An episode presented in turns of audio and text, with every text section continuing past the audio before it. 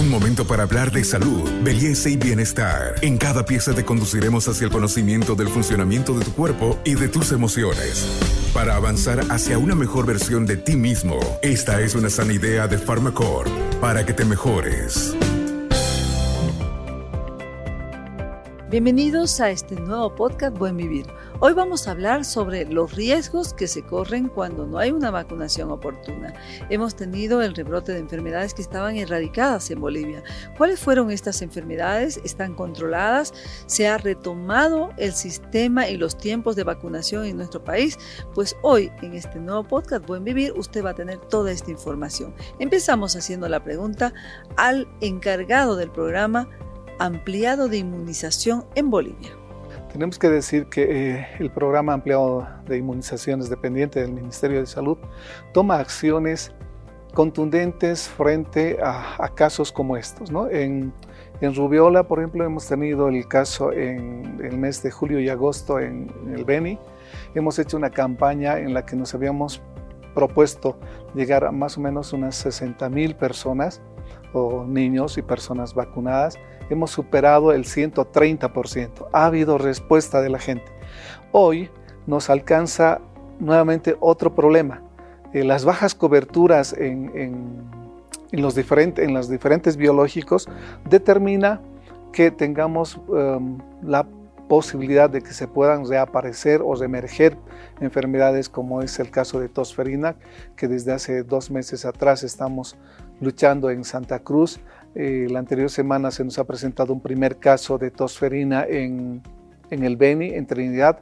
Ya hemos tomado las medidas necesarias, estamos trabajando con ello, pero lo que no queremos es que reaparezcan o emerjan, se reintroduzcan enfermedades como sarampión, como poliomielitis, enfermedad eliminada, el la otra erradicada que eh, eso sí pondría en riesgo a toda una población. Estaríamos retrocediendo no solamente 16 años, sino como 30 años eh, en el tema de, de inmunizaciones.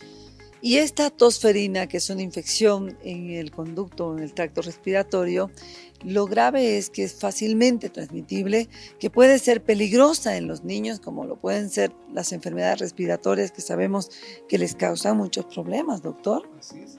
Miren, cuando eh, apareció el tema de, la pandemia por, COVID, se decía y tenemos que eh, tener una tasa de transmisión entre 6 y 7, 8 personas. En cambio, tosferina se transmite a 18 personas. Es mucho más transmisible. Está ah, en la forma de contagio es a través de estas gotitas que uno exhala eh, al hablar, el contacto con ellas va a determinar que nuestros niños no vacunados entren en riesgo. Tenemos dos casos, dos fallecidos menores que tenían enfermedades de base en, Santa Cruz. Lo que no esperamos es que em, se sigan ocurriendo estos casos, pero la única forma y, y la más efectiva es la prevención a través de la vacunación. Este podcast es una sana idea de Pharmacorp. Además de que es una bacteria la que causa la tosferina y es importante que sepamos que pueden ser muy agresivas, no se sabe el comportamiento exacto de estos virus y mucho menos bacterias, doctor. Sí, eh, el tema con bacterias es que eh, hay una facilidad también, ¿no? Pero lo que nosotros decimos es, si esa población está vacunada, son cinco las dosis de la vacuna pentavalente, si ese niño no está protegido, adecuadamente, esto va a hacer que pueda incidir en su salud y en el resto de la población.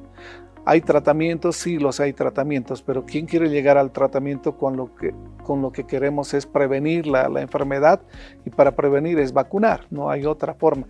Es una de las políticas en salud en todo el mundo las mejor costo efectivas, ¿no? Se han eh, evitado miles de millones de muertes, miles de millones de discapacidad por polio y por las otras enfermedades que se evitan y se da salud a nuestra población, que es el, ya no decimos el futuro es el presente, ¿no? porque ellos viven hoy, no es que van a vivir mañana.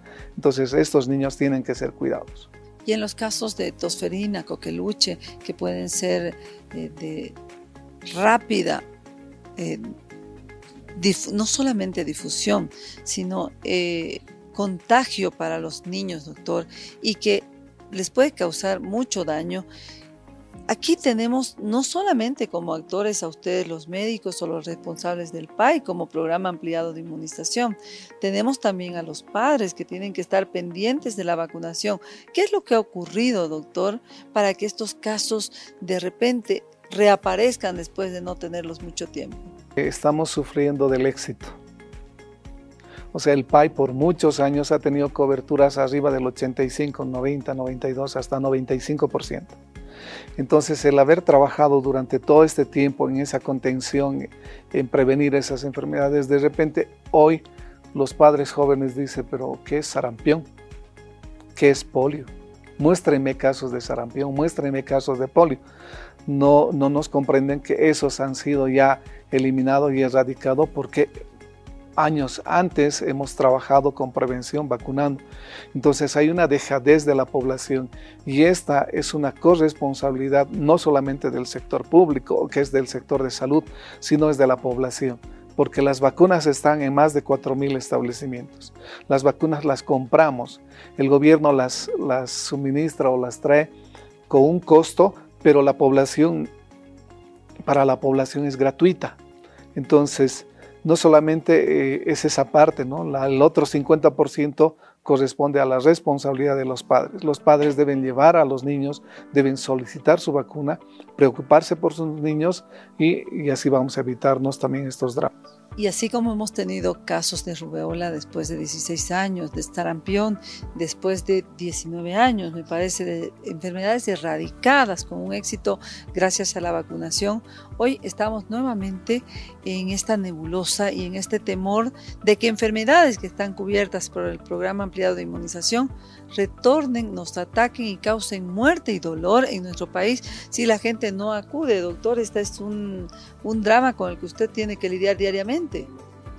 Los días estamos buscando la forma de comunicar, de socializar, de informar a nuestra población, a estos padres jóvenes eh, que están con su primer hijo. Encontramos, ayer estuvimos en, Trinidad haciendo una campaña de vacunación iniciando la campaña de vacunación que va a tener unas dos semanas de duración allá en, eh, en el Beni. Y ahí encontrábamos niños de dos años sin vacunas, ¿no? Entonces preguntamos si la pandemia no nos ha permitido llegar, son estos dos niños que hemos descuidado, pero ahora es tiempo de ocuparnos también de los niños, es tiempo de protegerlos, es tiempo de llevarlos y evitar dolor y, estas tragedias que siempre pueden suscitar, suscitar eh, en el, al entorno de la familia. Doctor, antes de irnos ya a, a despedir este tema, ¿dónde se está vacunando? A veces la gente en desinformación no sabe que los primeros niveles, por ejemplo, están habilitados para estas vacunas y que pueden ir en los centros más cercanos que tienen. Tenemos más de 4.000 establecimientos en los cuales se tiene un vacunatorio. En todos los lugares, en todos los establecimientos de primer nivel, sobre todo primer nivel, se cuenta con todas las vacunas, 13 tipos de vacunas que están ahí disponibles para proteger alrededor de 23 tipos de enfermedades. Todos los días, todos los días están disponibles, lo que tiene que hacer son gratuitas, completamente gratuitas. El país compra todas las vacunas, no es que nos las regalan, nosotros compramos, desde el Estado se genera todos los recursos para que nuestra población aún sin tener la enfermedad, nosotros debemos de seguir vacunando porque es la única forma en la que vamos a evitar tragedias. Soy Carmen Melgar, periodista especializada en temas de salud. Con nosotros será hasta nuestro próximo podcast. Pero no olviden, haga su vacunación en tiempos adecuados y sanos. Hasta aquí llegamos hoy. Síguenos en nuestras redes sociales de Facebook, Instagram y en nuestra revista digital Buen Vivir. Esta es una sana idea de Farmacor.